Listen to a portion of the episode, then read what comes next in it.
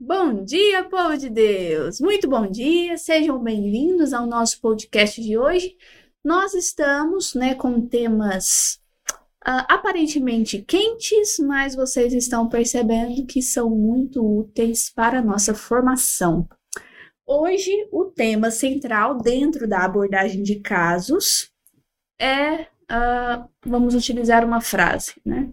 Por que Lúcifer se rebelou contra Deus e o que a Virgem Maria tem a ver com isso? Exatamente. Então, nós hoje vamos tentar encontrar, através dos testemunhos das revelações privadas do demónio nos possuídos, eh, que o Padre Bamonte coletou numa obra, nós vamos tentar encontrar, afinal, porque é que um anjo que esteja junto de Deus decide, na sua liberdade, enquanto ser pessoal, rebelar-se e ir embora e atormentar os homens, digamos assim. E então nós temos algumas frases que o Sr. Padre Bamonte recolheu muito interessantes e o que é que isso tem a ver com Maria? Com Maria, é isso mesmo. Então, para nós darmos início, vamos rezar.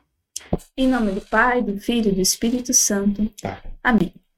Ave Maria, cheia de graça, o Senhor é convosco. Bendita sois vós entre as mulheres.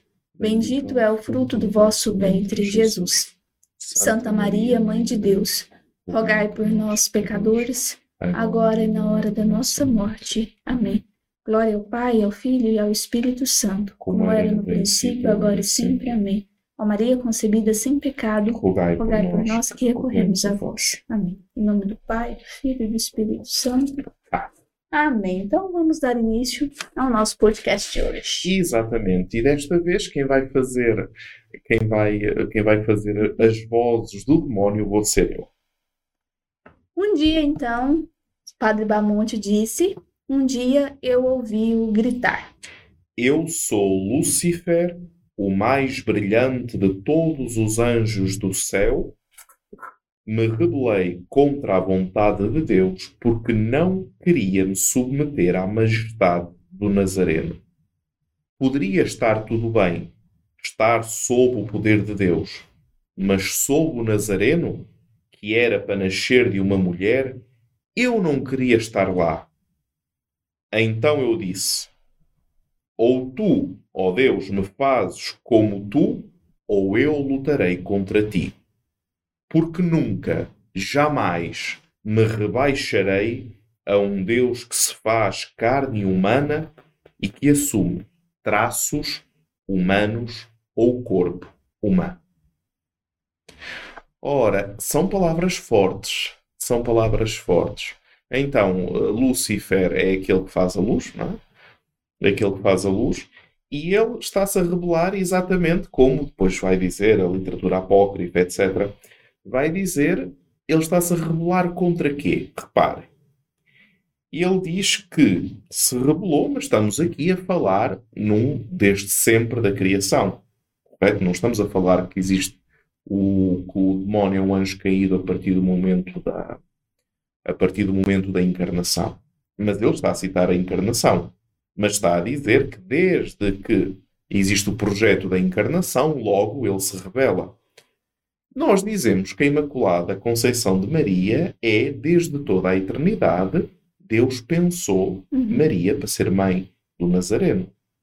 Então, assim sendo, o pensamento da Imaculada Conceição coincide, a Imaculada Conceição em direção à encarnação do Verbo, ou seja, a possibilidade de Deus se fazer homem, coincide com a rebelião do demónio contra Deus não é tanto e diretamente o homem enquanto ser humano, mas o projeto que Deus tem de fazer-se homem é insuportável e de fazer-se homem através de uma mulher que é imaculada, como nós vimos anteriormente. É exatamente o oposto do demónio. É, quando nós lemos né, umas, algumas dessas, desses trechos, parece uma pessoa, no sentido de uma pessoa humana falando, né? E aí a gente consegue tirar aqui algumas características. Se eu acho que se eu tiver um psicólogo aqui, a Luana, né? Se tiver um psicólogo para para ouvir essas frases, nós poderíamos dizer alguém imaturo, é. é, narcisista. invejoso, Isso. né? muito invejoso. É, mas assim, isso tudo são Capaz do outro. é, incapaz do outro, vaidoso, né? E Vaidoso. tem muita gente assim também, nesse Isso. estilo aqui. Mas isso que tudo são sentimentos, Sim. né? Sentimentos que causam uma, uma Uhum. ação. Então, os anjos, vamos pensar assim, o Lúcifer, né? No sentido de anjo, porque até então ele Uhum. Sim. era anjo, eles também têm sentimentos. Então eles são pessoas. Mas é porque a gente pensa assim na questão de sentimentos humanos. Então, Uhum. o Jesus tem sentimentos, Sim, chora quando Lázaro morre. mas pensando nele como humano. Não, pensando Agora nele como, anjo. pensando nele como pessoa. Sim, Porque o humano é assim, o humano é uma coisa, a pessoa é outra. É que nós associamos sempre que pessoa é sempre pessoa humana. sim. Muito bem, então o que é que do humano tem o Espírito Santo e Deus Pai? Mas são pessoas da Santíssima Trindade. Pois. Então o que é uma pessoa? Uma pessoa é um ser dotado de inteligência, vontade e liberdade. O demónio tem inteligência? É. Tem vontade? Acabou de demonstrar. Tem liberdade? Sim. Senão não se podia rebelar contra Deus. Então assim sendo, inteligência, vontade, liberdade. A partir desse momento, é pessoa. Por isso é que os anjos são pessoas, por isso é que o demónio é pessoa, por isso é que o Espírito Santo é E a pessoa. questão do sentimento, eu acho que está ligado à, à- à liberdade. Né? E isto também está ligado à inteligência, também está ligado à Sim. vontade.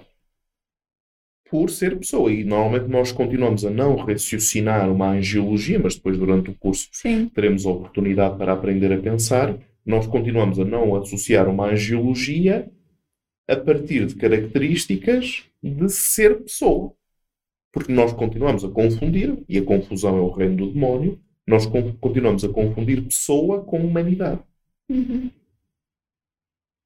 Pior, nós dizemos que somos criados à imagem e semelhança de Deus. Mas depois, quando Deus nos faz pessoas, nós não queremos ser pessoas. Nós vendemos a nossa liberdade em troco de estabilidade.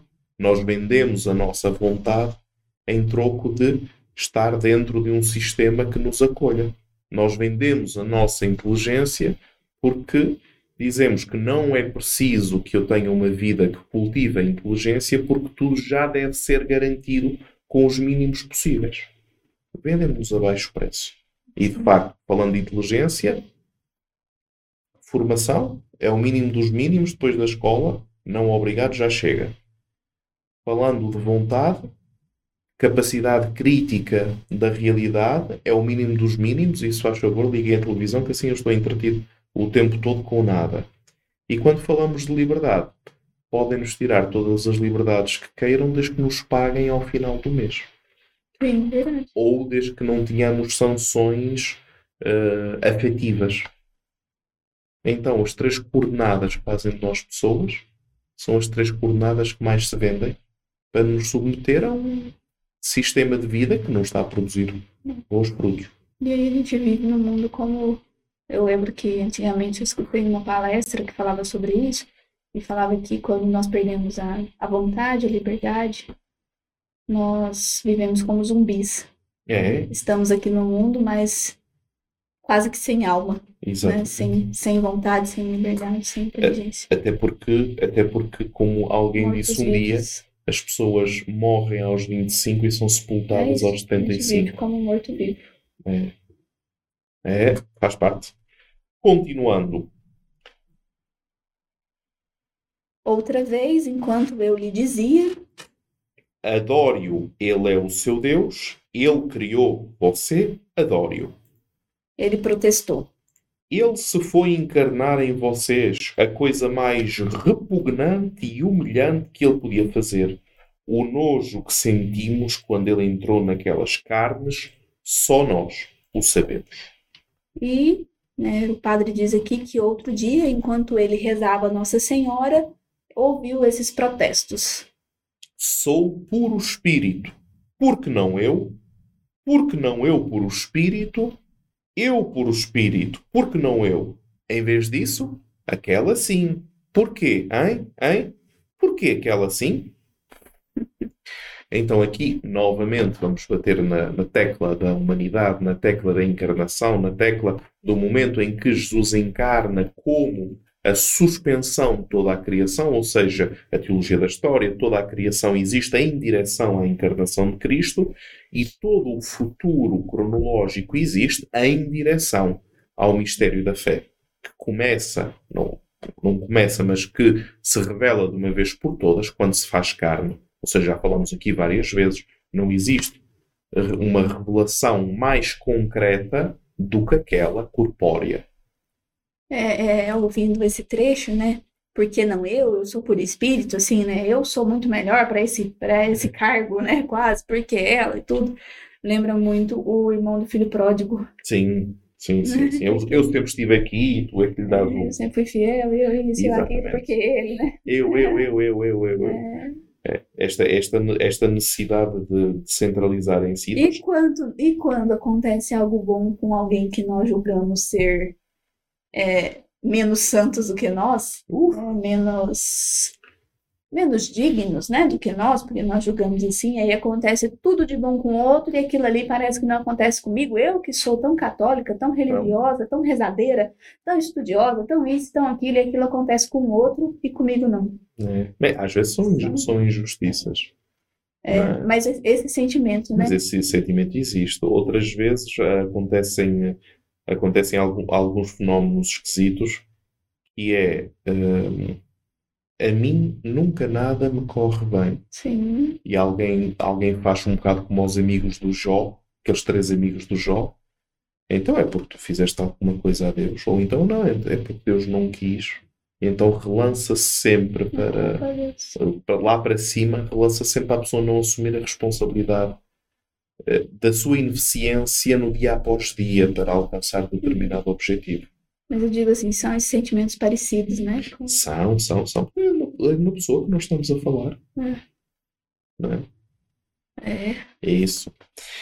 E então, como nós vemos, o, o, se vocês pensarem na história comparada das religiões, a existência de ídolos, a existência daquelas estatuazinhas que eles adoravam, aquelas estátuas, se nós compararmos na lógica da ciência das religiões, nós começamos a perceber de que a existência de superes o Deus da guerra, o Deus mais forte, o Deus mais rápido, o Deus mais belo, o Deus mais. Estão a entender? O Deus mais.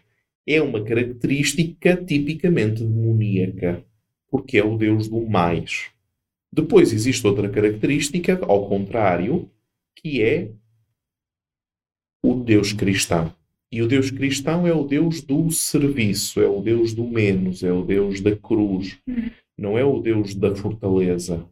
Então, isto é claramente uma contradição da expectativa uh, do Deus mais. Né? É o Deus menos. Né? Para Deus sobe-se descendo. Por isso é que, ao nome de Jesus, se ajoelham o céu, na terra e nos abismos. Porque aceitou a morte e morte de cruz. Ou seja, no máximo do abandono, no máximo da debilidade de Nosso Senhor Jesus Cristo, segundo a carta aos Filipenses, corresponde o máximo da fecundidade e o máximo da divindade e o máximo da fortaleza. Por isso é que toda a nossa glória está na cruz.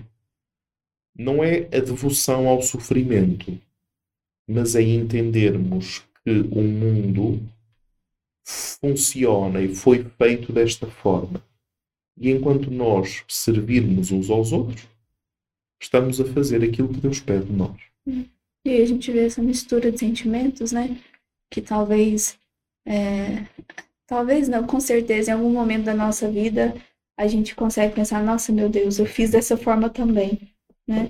e aí crianças. a gente pede, é, principalmente quando somos crianças e quando, quando somos adultos com sentimentos de criança. Quando somos adultos com né? sentimentos de criança. E aí a gente pede a Jesus, como vai dizer em Filipenses também, né? Os sentimentos do filho. Pois. Que é mais. Exatamente, que nós depois normalmente confundimos com normas morais. Sim. Ser bonzinho. Não. É, nós não confundimos muito com Mas isso. é praticamente o contrário disso, né? Exatamente, é praticamente o contrário disso. E pouco depois acrescentou. Leste um bocadinho? Vou ler para você. E pouco tempo depois, um demônio, né, que Lúcifer acrescentou. É ela que é uma criatura, não eu. Sou Deus. E ela foi colocada acima de mim. Por que ele deveria? E eu não queria, eu não queria, eu nunca teria me curvado à criatura, aquela criada para ficar no chão. Eu, por espírito, diante de Deus, deviam adorar-me, porque são menos do que eu. E aqui ele se refere, evidentemente, à natureza humana de Cristo e também à humanidade, né? A natureza humana de Maria. É exatamente. Os anjos são criados à imagem e semelhança de Deus? Não. Não. Mas os homens são. Mas os homens são cheios de debilidades, doenças, mortalidade incluída, envelhecer, etc. Então reparem que Deus continua a escolher a debilidade humana, os últimos, o próximo. E o mundo continua a escolher a força, o poder, o domínio, a guerra. E nisso a perspectiva é sempre a mesma. Não tem a ver com uma perspectiva moral enquanto tal. Aquele é bom, aquele é mau. Aquele está no céu, aquele está no inferno mas tem a ver com a, com a forma como nós nos imergimos dentro da nossa vida no mistério da fé. O que é o desespero? É a ausência de esperança. Uhum. Mas a fé funciona na base da esperança, na ressurreição. Correto? O que é. Podemos continuar quase no infinito. O que é todo este conjunto de doenças mentais que surgem e muitas delas não estão associadas a desequilíbrios químicos. Ou os desequilíbrios químicos são produzidos uhum. por causa de uma atitude interior existencial. Porque é que isso corresponde exatamente a um eclipse da fé? Está tudo ligado, só que nós começamos a entrar numa esquizofrenia, muito como o demónio está a fazer. Eu, por espírito, sou aquele que deve estar diante de Deus. Eu, o forte, sou aquele que deve estar à frente das coisas. E eu, o fraco, o realmente humano, o passível, estou a entender? Impassível e passível, que sou aquele que me coloco diante de Deus, eu sou aquele que não devo estar à frente de Deus. Então, este julgamento que compete a Deus, o demónio é ele que o faz, ele é que toma o lugar de Deus e que decide quem está ou não está à frente de Deus. E nós humanos fazemos muito isso. Eu às vezes ouvia pessoas a dizer: Ah, fulano tal está no inferno, certeza, porque é um este, um aquele, um aquele, um aquele, um aquele. Ou seja, a pessoa já está no lugar de Deus a julgar Sim. o outro. E depois nós vemos no alto da compadecida. Exatamente o contrário. Os bonzinhos ficaram para trás. E os maus foram, né? Deus é que conhece é. o coração de cada um. Fazer as vezes de Deus. Eu faço as vezes de Deus. Então é tão fácil infligir castigos aos outros. Mas bem, depois o Sr. Padre Bamonte diz que ouviu o seguinte: não posso suportar que ele esteja, que esteja ao lado dele acima de mim. Eu era o anjo mais lindo, o maior. Eu era Lúcifer, o anjo por excelência, que afronta, concebeu um de vocês sem pecado, que afronta. A Imaculada Conceição é o maior insulto que o vosso Deus nos fez. Repito, a Imaculada Conceição é o maior insulto que o vosso Deus nos fez. Fazer uma de vocês conceber sem aquele pecado que criamos é uma afronta insuportável. Todos nós tínhamos marcado com o nosso sinal todos, menos ela. Ela não deveria ter feito isso conosco. Uma de vocês sem pecado e então, aquele que encarna em seu corpo miserável feito de vermes, claro, está-se a referir à, à decomposição do corpo humano depois, hum. depois da morte, porque ele fez isso? Para nos arruinar? Porque ele nos humilhou tanto? Porque ele nos humilhou tanto? E de facto, a humilhação está na debilidade. Isso. É que é interessantíssimo, né? A gente já está tratando já há alguns dias sobre a questão da Imaculada Conceição, né? Uhum. O quanto ele tem, é, ele repugna, né? A Imaculada Conceição.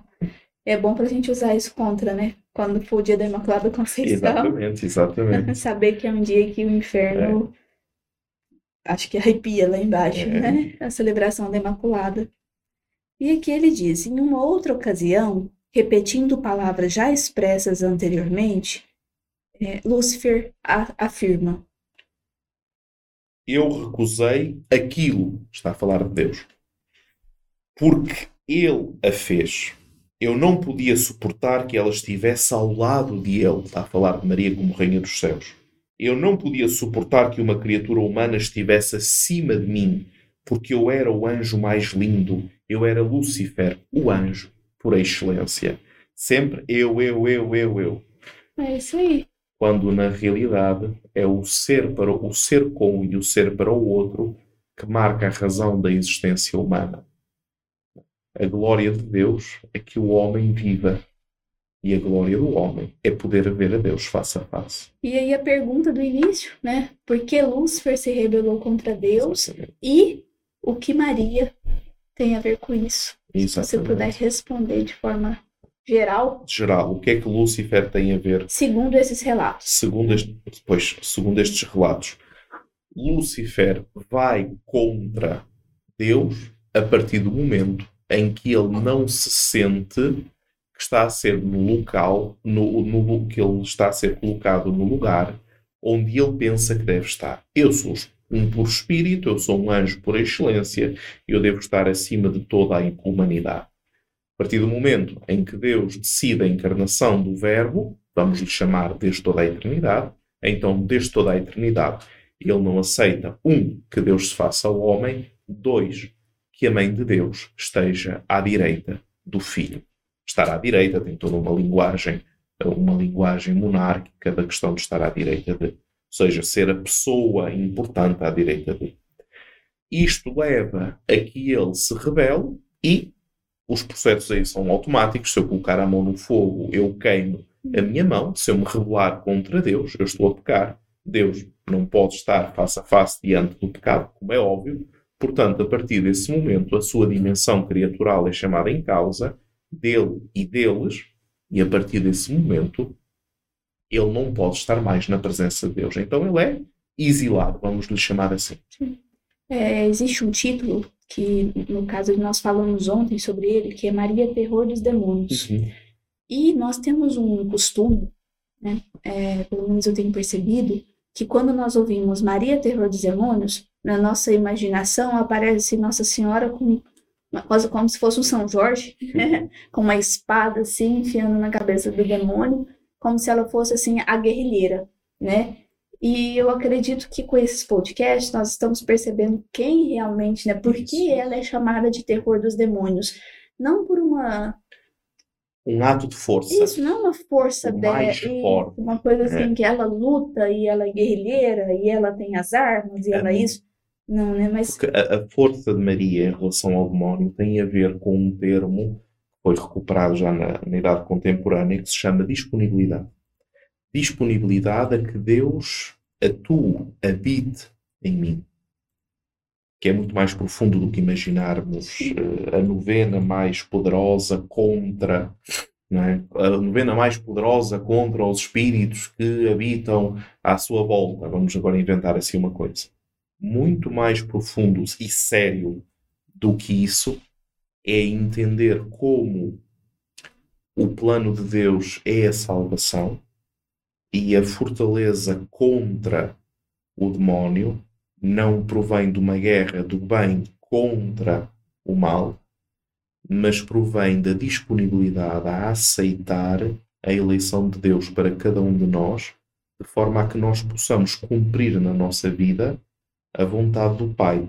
Isto parece muito linear, muito básico, mas não é garantido. uhum, Por isso, aí nós já dissemos aqui, há- há- várias vezes já o dissemos, que muitas vezes quando falamos de orações de cura e libertação, de grupos de oração, de retiros carismáticos, etc., onde acontecem manifestações, muitas vezes é aquela pessoa mais serva, barra disponível, barra expropriada, barra adoradora em espírito e verdade, como Deus Pai pede, que pega num simples terço e reza.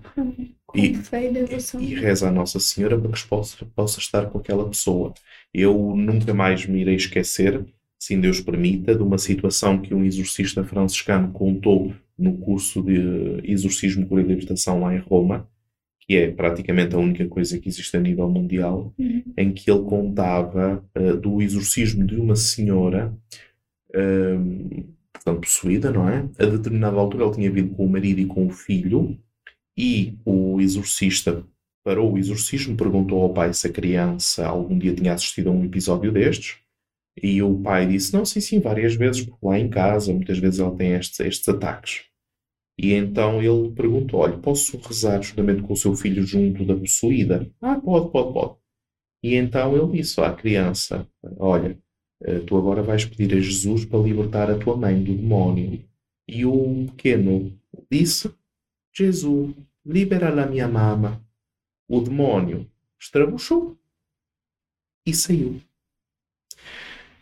Então, isto ajuda-nos a compreender que todas as eh, hierarquias e definições de poder que nós damos às diversas orações, na realidade, aquilo que acontece é que o coração mais puro, mais sincero, mais temente a Deus, se quisermos, mais servo, é aquele que mais é ouvido. Porque batei, batei e recebereis, e se não Receberdes é porque não sabeis pedir, ou então aquilo que pedis não é segundo a vontade do meu Pai. Isso. Então, pedir a libertação de uma pessoa é fácil. Ter um coração aberto ou completamente aberto e disponível para que Deus faça a sua vontade é o mais difícil, porque vai sempre não coincidir com a minha vontade do eu. E como o demônio fala, é o contrário dele. Exatamente. A Imaculada Conceição, que é o máximo do serviço da expropriação para com a humanidade corresponde ao máximo do contrário da ação demoníaca. É isso. Exatamente. É isso. Acredito que não, né, não é necessário nós falarmos muita coisa mais do que isso, né?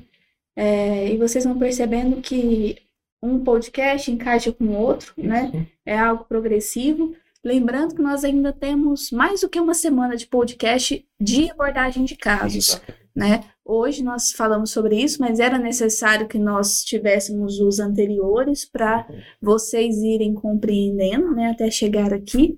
E daqui para frente, amanhã, sexta-feira, e na próxima semana, vocês vão compreender ainda melhor essa como é que você fala, essa contraposição eterna entre Lúcifer, né, entre o demônio e a Virgem Maria.